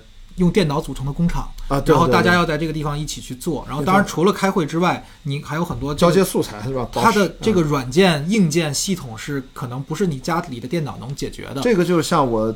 朋友在游戏公司上班，就他们所有的前端、后端设计提各种需求，他他他完全不在一起，是有点费劲，是的，是吧？他素材会。然后当时疫情为了解决这个问题，我们迅速的，我们的技术团队啊，大概这个这个追光有非常强大的技术团队，然后当时就快速搭建了这个呃远程的工作系统，然后特别牛，就是把我们的这些电脑直接寄回，比如说在老家困着不能回来的，我们有武汉同事，那会儿物流那么困难，我们把电脑给他运到。就公司的电脑运到那个家里，他可以远程给我们再去工作传输，所以在很短时间内，大概我们就把这个工作完成了。嗯，包括当时在酒店隔离的同事，然后送到酒店去，送到酒店去，哇，全部送到酒店。然后你想，你以为在酒店隔离你就可以啊？对，不用上班了。但是真的是我觉得特别 就是特别幸运的一个事情，就是有追光这样一个强大体系在背后去支撑。嗯嗯，这点也是我觉得很佩服 Gary 的地方，他自己本身在这件事情上是反应速度极快，而且处理的非常好。嗯呃，也就那个时候，你记得口罩不好买，你记得吧？有一个阶段，然后当时就是 Gary 花了非常多的这个这个心思和办法吧，为公司采购了一批口罩，而且他是直接就发到每一个同事家里，嗯那会儿都在远程，嗯。然后给每一个同事寄了护目镜、口罩和一些防护的一些东西，对。让大家能够安心在家远程工作。嗯。就是有了这些非常好的支持，以及小伙伴们虽然远程效率降低，但他们用时间去弥补，对，用这种方式，我们扛了几个月，才能够陆续的回来，陆续如期的把这个项目在那个阶段做完。我们因为原本是要赶暑期档，对早知道这个暑期上不了，当时就不用这么 就不用这么拼了。就但是但是当时就是觉得我们还是想暑期上，对，然后就按照暑期这个节点去使劲做。嗯大家真的就是全都在远程去拼命的去把这个东西追赶，也是有几个月的时间，基本上都回来得到五六月份了。对，嗯，哇，所以说这个基本上一个大的周期，但这次算是以前没有这么远程工作过，只有，也这但其实挺好，这事儿打通了。我们其实现在多了一种工作方法，啊、对，现在就不太怕说这个再有疫情，或者说我们做一些远程的这种工作。嗯，现在其实会有些同事就会有就有阶段性的，就比如远程或者家里有点事儿回去，也可以继续因为工作。我们知道电影的视效行业它是可以全球发包，对，那动画可以一样的未来也可以这么发包。其实现在已经在这么做。我啊们在哪吒这个项目上就，当然我们没涉及到说全球啊，但是嗯呃，因为我们还是尽量在本土团队嘛，然后这个嗯、呃也是有发给这个在中国各个地方的这、啊，还真有一个，我们还真我们发到了泰国。啊，啊，有有有一小很小一部分的一个一个环节的制作是发到泰国帮我们做了吧？因为问这个问题，就是肯定估计你都有经验。我们最早就是从接宝开始的话，就是发展的很快。这块动画电影就是好莱坞的一些动画电影，就是的确有一些密集性的工作，他们就全球对的呃，这众包思维，这个只是这是人家一个商业的一个重要的一个法则。就是中国现在已经发展到我们可以需要去分发一些啊，提高效率。这其实本身就是一种不是核心资产，我们有了，嗯像创意对吧？我们也有了，我们需要大家，因为的确现在劳动力各方面。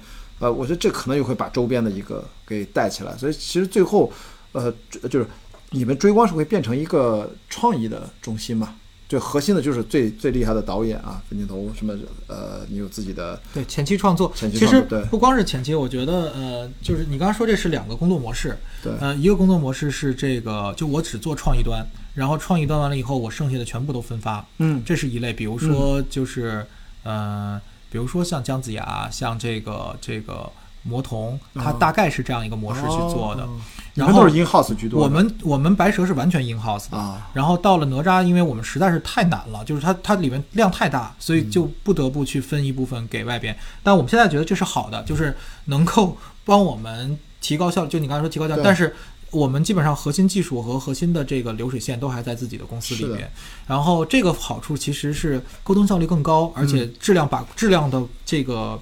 呃，把控会更更更更统一。嗯怎么说？就是说，你可能发给不同的公司，他们会有大家的这个嗯水平可能会有参差不齐。然后，但是你如果在自己公司的话，嗯你的品控会做得更好。因为我当时想的这个主要的问题是因为它可以利用不同时区嘛，啊 就是就是 二十四小时都能用上。对，因为视教它就要生成什么它，就得跟什么这儿加拿大来一个，把巴黎来一个工作室啊，一起生成，玩命干，这样加快效率。因为是不是现在发展到这个阶段，从一开始追光就决定做电脑动画，不再会去做传统二维或手绘这种，嗯，是不是一开始定好的？是的，就是追光搭建的整个的流水线和模型，就这个这个工业模型都是按照这个现代的 CG 动画去搭的。嗯，那对于我，我有一个周边的问题，我不知道跟这个有没有相关，这个我真的不太懂啊。就是那个现在游戏行业的呃虚拟引擎的改进啊升级，对做动画电影它会有兼容和相通之处啊，是吧？是可以拿来一些用的，嗯、是这样的，打光软件或者者。什么这些啊。呃，是这样，就是其实我们自己也在做一些尝试和用啊，嗯这个这个软件我们一点不排斥，然后我们嗯也其实是有接触，嗯呃，但是现在的动画的这个呃电影级动画的精度还没有办法用这个游戏引擎去代替。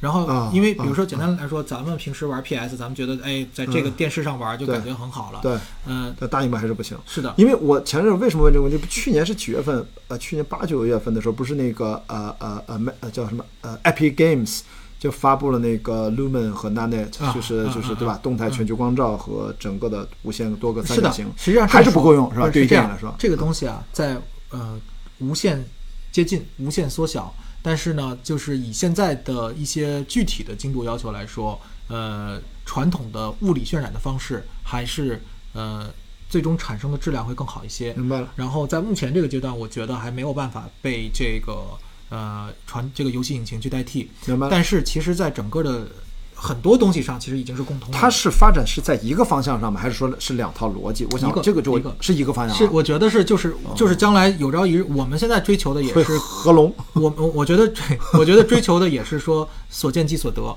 就是你可以实时的看到这个东西，这是一个趋势。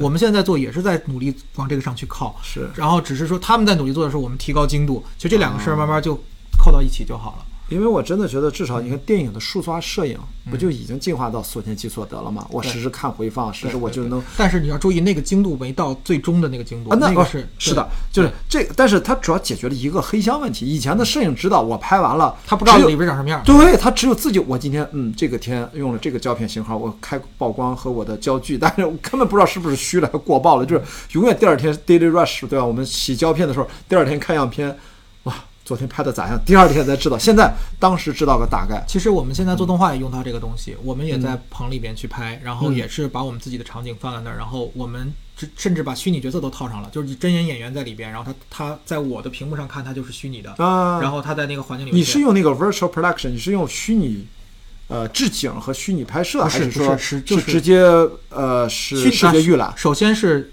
都都在里边。我啊首先我基本上的这个制作流程和那个拍阿丽塔或者是呃啊，我知道，是完全一样啊。我看过那个那个幕后的制作，对对对，基，本上就是这样。就是说我，比如说咱们这个场景，嗯只不过你本来应该是杨戬，我本来应该是哪吒，嗯咱俩坐在这儿，然后但咱俩其实就可以这么着直接演了。啊然后，但是我在我的监视器上看到的就是杨戬和哪吒啊，明白。明白明白，他等于是动捕加各种的对就对集合加虚拟对嗯啊，明白。但是你说 Arita 其实啊啊，就说 Alita，呃，战斗天使，其实他当时最难的不就是啊，詹姆斯卡梅隆想让罗德里呃罗伯特罗德里格兹把那个眼睛不停的放大放大放大，对对对，我我他是还是有更多的这个自自主研发的很多的东西在。对，嗯，因为哎，我我那儿是吧，还有一本，反正我我卖了一本，我我留了一本，就两本关于阿丽塔的后期制作英文的那画册，嗯介绍他们整个后期流程。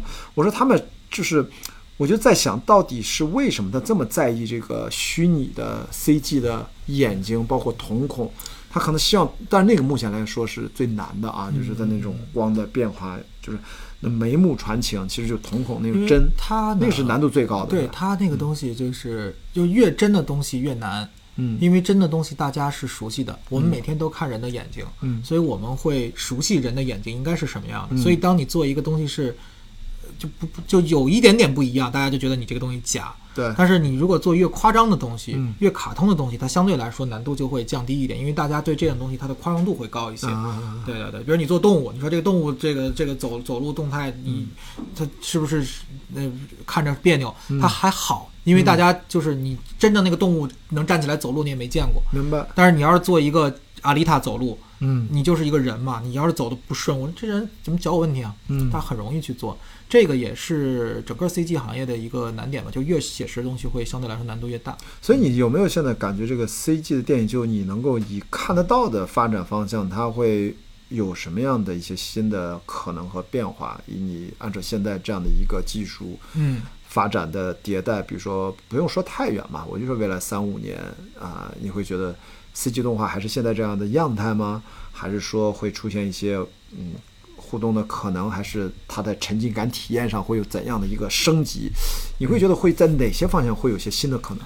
嗯，我觉得是这样，就是我们来聊 CG 动画电影啊。嗯其实如果说单是说 CG 这个技术，我觉得可能性是非常非常的多的。嗯啊，但是说就是 CG 动画电影的话呢，我觉得，嗯、现在能看到的是它的类型会越来越丰富。OK，嗯动画电影可能能做的题材会越来越多，它不会仅仅局限在原本我们认为的那个动画片儿的那个概念里是边，它可能会稍微宽一些。嗯然后，呃，从技术层面来讲呢，我觉得，嗯，因为我们的技术其实每年都在做，都会有比较明显的进步。我说的不是说。仅仅是说我们公司啊，我觉得是整个这个产业都会能看到。你拿几年前的动画电影，你现在来看，你跟现在可能，你都不用说跟这个现在的皮克斯、迪士尼的比，就可能跟一些呃，就比如说第二层级的这种电影公司的这个东西去比的时候，你会觉得说，哎，好像还不如他们现在做，这很正常。是的啊。我觉得在接下来几年的话，嗯，可能在写实这个事情上会越来越，就是首先是这样，就在写实的呃精度上会越来越高，嗯、但是同时，动画很重要的一点是要有动画性，你要保留动画的想象力和这种比较夸张的表现力，嗯、而这部分呢，我觉得是一个仁者见仁，智者见智的一个想象力的部分，哎、是脑洞的部分，是的，也就是说，嗯，你可能会觉得这个东西在很多地方越来越真，但同时你还能保有原来的那种更多的可能性和想象力。对，呃，有很多原本不好做的东西，其实现在已经逐渐在攻克。我觉得接下来会有很多，嗯，这种更可能大家之前在技术上有有障碍的东西。什么是技术上有障碍的？可能你都不觉得特别难的一个事情。比如说，就比如说你这个毛衣吧，你身上这个毛衣，嗯，你的毛衣在几年前想把你的毛衣扔到桌子上，咔咔咔堆叠，嗯，这件事情在动画里边是非常难的啊。它有重力学各种的，它主要是碰撞解算啊，这些东西的物理碰撞解算，其实怎么能让人算的看跟肉？因为大家对毛衣太熟悉了，对这个东西到现在已经解决了。就像我我看《弑神令》里面，它其实最难的虚拟角色其实是肌肉跟骨骼和皮肤表层的质感，是的，这他妈是最难，因为它是它是实的，它是这个就整个是写实的，所以它在这个我我们我们现在也在探也在也在摸索这个东西，就是肌肉系统它本身。它是很多层膜，这个表皮，然后里边筋膜，筋膜，筋膜完里边跟肌肉的关系，肌肉的联动，它这是几根筋是怎么？它完全要把真实的这个物理和生物东西研究清楚，对，才能还原一个真实的逻辑。对，然后，但这些东西我觉得，呃，目前啊，这些都是肉眼可见的，大家都在逐渐攻克。嗯，呃，所以后面来说，我觉得，嗯，技术应该不是一个障碍，可能更多的是想象力。大家如何去打开更多的想象力，去做很有意思的东西？对，因为我为什么问这个问题，就是有的时候我们是无限逼近现实呢，还是以什么样的另外我们意想不到的方式打开？我们哪怕看宫崎骏的工作室，是吧？最早他呃，侧耳倾听就类似那种，就是完全是还原现实。大家说当时不是有过讨论，你干嘛这还拍动画？你就是小情小调的那很温暖的这种东西，它是有有争议的啊。但是它还是就是有好几部是那样做的吧？我就听见涛声啊什么侧耳倾，反正我忘了啊。就侧耳倾听，我肯定是看过，其他我这个方向看的没那么多。所以我觉得未来的这种虚拟的 CG 的人物。它可能就是要不就走的无限远，还是说有的就是可以完全看不出区别。呃，比如说就是呃，赛博朋克二零七七啊，就是你会给你一个真实的世界，一切就是像感觉就是搭建一个另外一个真实空间那种感觉。但是，现在游戏领域他们叫 Metaverse 对吧？就是虚拟世界、虚拟人物，还是说一上来就有点像《夏日大作战》那种《夏日大作战》那个虚拟世界对吧？对，那就是其实一看就是那种。对，不一样。我觉得就是可能几个方向吧，你一直在聊 AR、VR 这些东西。嗯、这 AR、VR 其实就偏沉浸感的，嗯，互动沉浸的东西会多一些。嗯、然后游戏其实也是互动的东西会多一些。对。然后另外一个就是像电影这种，电影其实就是它也某种程度上在电影院里的观感就是 VR，就你给它摁在一个黑匣子里，你在那儿待俩小时。啊，大型 AR，大型对 大型 AR，对，因为有观众嘛，你还能看到其他的。对。然后我是觉得这个，嗯。越来越真这个东西，你就像那个《头号玩家》，你看过对吧？啊，对，《头号玩家》其实就在讨论这件事情。他在那个呃，实际上他就把他大家带到了一个完全虚拟的世界里面去做很多事情。我觉得这个，嗯，这个科幻其实一点都不远。嗯，这个其实距离我们已经很近了。而且他其实，在后面在探讨这个，我我你仔细去看《头号玩家》，他到后面有些情节也是在。对这个事儿，他其实也是有些小 bug 的，比如说他看到那些人带着那个东西在街上打打打，那他们走走不摔吗？肯定也摔。对，他现实当中也会摔，但他其实都忽略了这些情节。是的，但我觉得这个就是肯定是一个未来的这个呃整体的一个趋势，就是一定会走到这一步。嗯，然后只是说呃，再回到我们现在在做创作来说，我觉得没问题的，因为电影这个东西它存在，你现在有短视频。原来有电视，嗯，都没有对电影这个东西本质有冲击，因为电影两个小时的这个整体的一个观影体验，它这个模式是经过了已经从对吧一九零五年到现在这么多年的一个验证了。不是我我因为我的好奇的点就在于为什么刚才问这么多关于游戏的东西，就是最后动画电影是不是它是跟游戏的距离比真人电影跟游戏的距离会更近？然后到底电影跟游戏的这种交互的彼此成长的关系当中，因为我内心总是有种隐隐的感觉，就是因为多了一个操纵性，我就像一个对于电影而言，游戏大型游戏我指的那种啊，就是操作感很强，沉浸感很强，它就像一个更高维的一个生物一样，它其实有点碾压你，然后我们就会在上面花很多时间，投很多精力进去，而动画电影呢，其实跟游戏本来就是都是动画，它也是。它是天然的更接近，你知道吗？所以我在想，在很多的这个这个制作原理上，各方面是是很像的。我就总感觉就是，如果哪一天啊，这个实际上是我完全的个人的胡乱的脑补，就说游戏不管是行业还是作品层面，最后会把电影吞没掉啊。然后可能第一个是不是就是先把动画电影先给怎么给融入进去，或者打破了某种边界，不管是通过硬件还是通过叙事还是通过什么，毕竟至少人家现在游戏行业真正大型游戏，人家一直在请。好莱坞顶级的编剧，嗯，是吧？对，可能，呃，更不用说是吧？这个这个最近看的确是游戏行业，不是徐建不是发那文嘛？就是在挖这个失效的这个工作人员，明白？就是他在抽你的血啊！就是我为什么问这个问题？就是说，实际上他可能是一个未来的一个，就是。你如果不把它当成敌人，我不是说现在要树敌要干嘛？没没有，总是有一种危机感。我这么说，莫名的，一点都不觉得是敌人，因为我自己首先也很喜欢玩游戏，然后呃，我也很喜欢那种。嗯，在那里边其实就是，其实就是看电影。咱们很多大型游戏，你看下来就是在看一个电影。啊，是的，是的。然后你只不过中间中间互动，其实那互动的东西其实很简单，对吧？一点也没有什么，那就主要还是看剧情，还是跟着那个东西去做。我觉得这个是非常有意思的一个一个体验吧。嗯，我觉得 A C G 其实是一家一，就是我们老说 A C G A C G A C G，其实是的确是有非常多互通性的。是。包括我们自己其实现在也在做一些这种游戏的规划。嗯。那我觉得，嗯。我觉得是这样，就是动画其实它所创造的世界观是和游戏是类似的。嗯，你比如说《新封神》这个《新新新新新神榜》，新神榜，新神榜所带来这个世界观完全可以是一个，就像你说《赛博朋克2077》，它我们也可以有一个这个这样的一个世界观，大家可以在里面去游玩。我觉得我们作为创作者，给大家能够带来这样的一些想象力的东西，这个是初衷。嗯，然后至于说它是不是一定是啊是在手机上看、电脑上看、电视上看，你现在的。很多人也是在手机和电脑上去看这个看这个电影嘛，对吧？所以我觉得，呃，这个是会随着这些东西一直在变化的。是的，因为我觉得游戏公司，呃，就是我这么说，或者动画公司，对于传统的真人电影公司来说，它的资产就比较好。无限的延展，你可以往游戏上外面走，电影往去往游戏上走还不太好走。你毕竟你的想象空间跟游戏不是那么无缝衔接，除非你的电影的设定天然的就已经都有了世界观什么都很完整，那是另说。所以说这次你自己做完，我就有一个很八卦的问题，的确我看到好多人就在说，我也觉得这里面不是像像吴亦凡的问题，这个脸啊有点感觉，我还觉得他那个海龙王像黄晓明，你知道吗？就某种气质上。我们哎，这个是真的有放这边考虑吗？还是说不经意的这个审美的的确确就是跟现在的主流审美，反正观众知道喜欢的就很确定的可以告诉大家，就是的确没有说杵着一张脸去描啊，这个是不会的，就自然的中间脸。然后没有没有，我们没有说去，其实我们每一个都是有自己的一个性格定义。比如说你刚才说这个，呃，这个呃，其实很我我个人觉得啊，如果你要非要说像吴亦凡，我会觉得说三太子更像吴亦凡，就是那个那个。敖丙哎，对对，他他是对他更像。但是现在就是都有，有的人说那个哪吒像，有的说他像。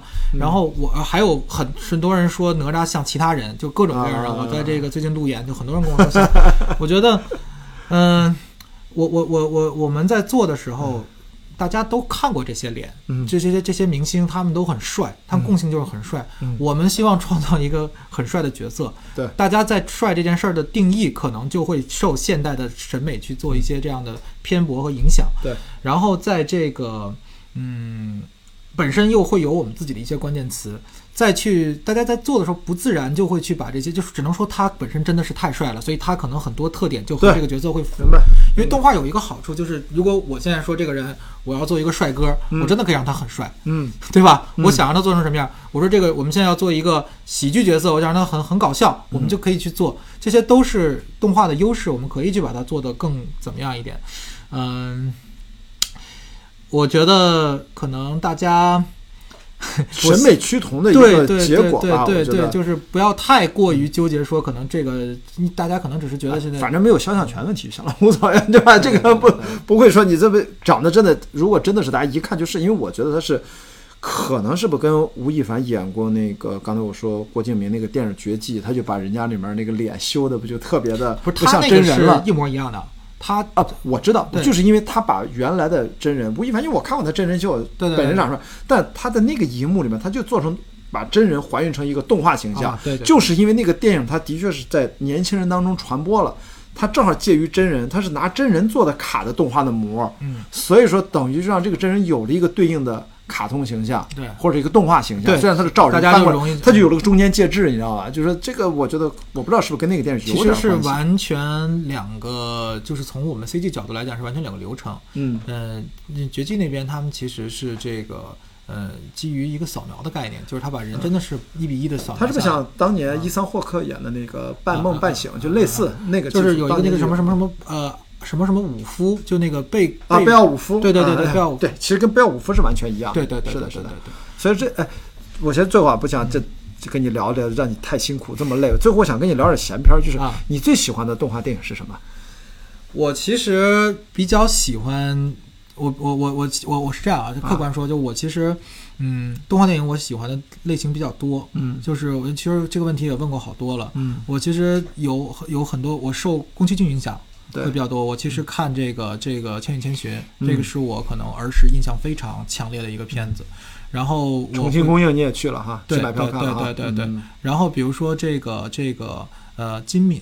哦，金敏其实是我在这个上学的时候是的很喜欢的一个这个。最早是我是从妄想代理人就开始看我那时候。其实就所以就当时看那个 Inception 的时候，我就觉得它其实很多概念就是从对对对，但我觉得我很喜欢，我觉得就这是也是一个对对对啊都是。然后然后就是你说迪士尼东西看不看？看，我我我就为什么我其实好多时候老说那个 Up Up 就是我很喜欢的一个一个一个那个对，也是属于我当年看的时候自己就。哇，哗哗流眼泪的那种级别的一个一个片子，包括近些年的，可能我会比较喜欢 Coco 啊，我刚才也说，对它蛮像的啊。Coco 就这种情感呛的东西，其实我是很容易去去打动的。然后，但是我一直觉得，就是说，呃，动画电影对我来说最大一个魅力，就是它可以去呃展现一些，就是现实当中你没办法去。没没有的东西，嗯嗯，这个是可能吸引我从我原原来做真人电影的，嗯，我从这儿转到这个动画电影，很大一个吸引我的点就是这一点，我觉得它能够原本做真人好多东西想到了，但你不一定能做，但在动画里面你想到了你就能做，嗯，这个是动画最大的魅力。或者说反过来问你，你看你是从真人电影转过来，那你不是动画电影，你最喜欢的电影是什么？或者有吗？还是说，我这我可能会比较，我我会比较那个，我是自己影响最深的啊，就是是《指环王》哦，其实是《指环王》，因为《指环王》是属于那个引导我入行的电影，无懈可击啊，真的是这种电影就是就跳不出就是它不是就你可能就大家会觉得就是这个不是不是那种特别的嗯有那，但对于我来说，这是我我当时可以看到原来一个影视作品可以如此呈现世界。就其实，所以我现在觉得我在做动画也是这样，就我喜欢的是这种特别有想象力的世界观。嗯，这个东西是我可能，嗯，在电影这个世界，就你在有有些题材，我会喜欢看各种类型的电影，这个没问题。但是我会，当我去坐在电影院里的时候，他把我带入到一个全新的世界。嗯，这个感觉和可能我坐在。我坐在屋里看这个这个药神，我会觉得我也很喜欢药神。但我看药神，我哦，这是我身边的事情。嗯，和我哇，这个是一个全新，我会更想去做一些这种有想象空间的事情。对，嗯。然后这样电影其实也是它有一种好莱坞可能最后一次那种叫怎么说呢？啊，有点浪漫主义的英雄英雄电影，真正就是呃，认为整个正义还是会战胜邪恶，而且是用非常浪漫主义，就是。正义必胜的方式，非常史诗般的这种描绘，呃，几乎那就是呃，过去二十来年以后以来最后一次好莱坞的整体，包括他是拿过奥斯卡最佳影片的啊，对对对对，就是再往后这个世界就变了啊。我我曾经的确是思考过这个问题，到底哪里变了？可能大概想了想，或许是跟九幺幺有关，因为呃，《国王归来》是二零零三年上吧，反正就是那个二零零三年拿的那个奖，但是他可是、虽然是在九幺幺之后两年，但是他可是一年半吧，但是他可是之前早就拍完了，嗯。所以呢，你会发现就是，所以我不能说是二零零三年为界，其实就是在看二零零一年之后，几乎就我们再也看不到。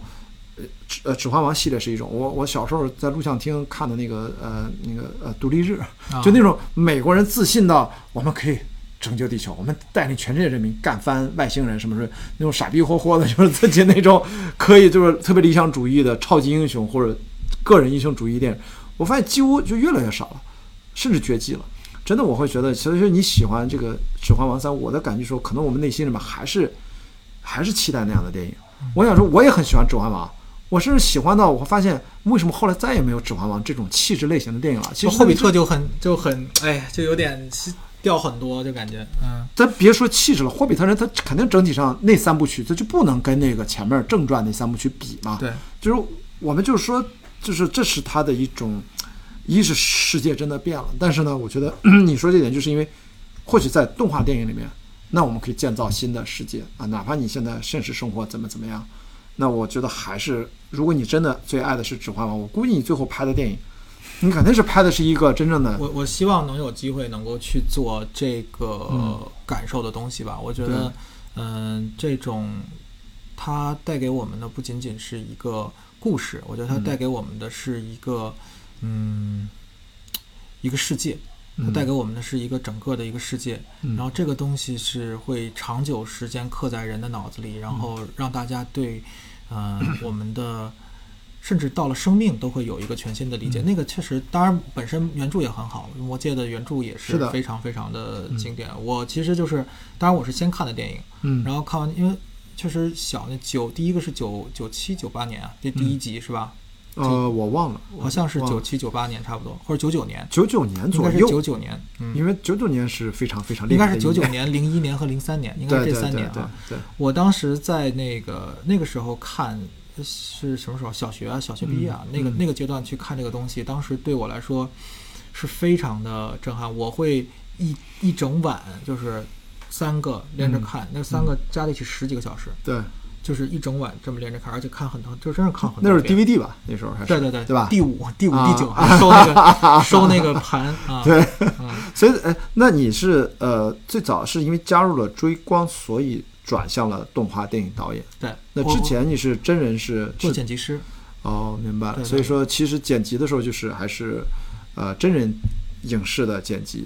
呃，我是这么觉得的，嗯就是大家不要把这个，就是我觉得，呃，不论是动画电影还是真人电影，它嗯的视听语言逻辑是一样的。对，你都是在做影视的这个，就是电影的这样的一个视听语言，就用电影的这个方式镜头去讲故事。对，呃，然后两个剪辑层面来说，其实是有蛮大区别的，因为嗯在真人电影里边，剪辑是后期部门，对，但是在动画电影里面，剪辑其实是前置的，都是是早就剪好了，你照着这个镜头去精确的去做。所以我在我到追光 其实一开始也是做剪辑师，就从啊小门生我剪辑师，所以我在这个过程当中其实也锻炼了我自己去想象很多、脑补很多东西的这样的一个过程。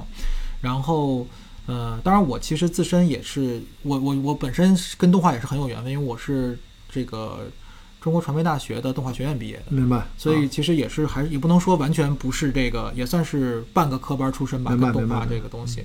然后我同学现在在那儿当老师呢。啊是啊 对对对。哦，对，邮电邮电大学也有，都都都有。对对对，所以所以这个我我我我自己是知道这个两边是什么样的一个感觉，所以我是希望能够把嗯这两者能够有个结合，我希望嗯能够做出这个更有电影感的动画电影。嗯，嗯，它这个动画电影，你你自己觉得会是现在你嗯怎么说发展吗，未来的基本上要且干一阵儿，还是说现在因为你还是年轻嘛？我我这么说吧，我我我 是职业的终生选择方向，还是我我会？希望我会嗯希望自己有机会尝试不同的东西，嗯，因为我自己其实到今天为止，就是白蛇、哪吒、杨戬，我觉得对我来说都是完全不同的挑战啊。然后我自己也在这过程中不断的有新的东西，然后所以我再往下走，我也希望我的每一个作品。也许有有有可能会是真人的，也可能继续去做动画，但我希望这个东西能够持续给我带来刺激和新鲜感，同时也能够给观众带来惊喜。嗯，哇，反正所以说，是不是局限于动画电影，或者甚至是只是电影之外，我觉得都会去探索。我觉得你还是保持这个好奇心，这很重要。就我觉得就是希望能够去做一些新的东西吧。嗯，然后怎么样？最后就说说这个这段时间有什么计划吗？就是影院放映在收尾。你是用马上就全力以赴投入到杨戬里面去了，我我其实已经在杨戬这个项目上做了一年了啊，然后目前还是处在一个非常，我们其实已经有第一版的整片出来了，然后这个我现在蛮兴奋的，最近也在，因为也听了大家很多反馈嘛，我们也然后包括这个这个现在第一版我们内部其实也刚做完一个 screening，然后呢也会。嗯，正好在这个契机吧，复盘的契机，我们再好好想一想这个项目，我们要接下来这一年怎么利用，能把它做到更尽可能的减少遗憾。预计应该是按照一切没有什么意外发生的话，会是什么时候完成？可能会嗯，我们我们应该在明年的中段就可以完成了。然后，但是具体上映年的时间，对对，一年多点的时间。对对对对对对。哦，具体供应的就不知道了，到时候看了。对对对，明白了。嗨，太好了，今天一口气儿跟你聊了一个一个半小时，哇，天哪！